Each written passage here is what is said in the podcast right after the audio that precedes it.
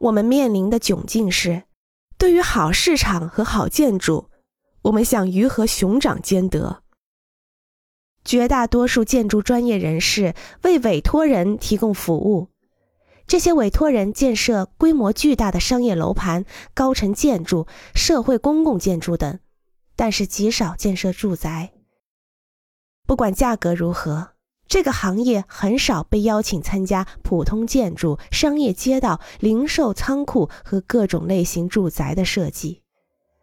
甚至为投机市场建造的数百万美元的住宅，通常也不寻求建筑师的帮助，或者即使需要注册建筑师的援助，也仅仅是为了达到获取建筑许可的目的。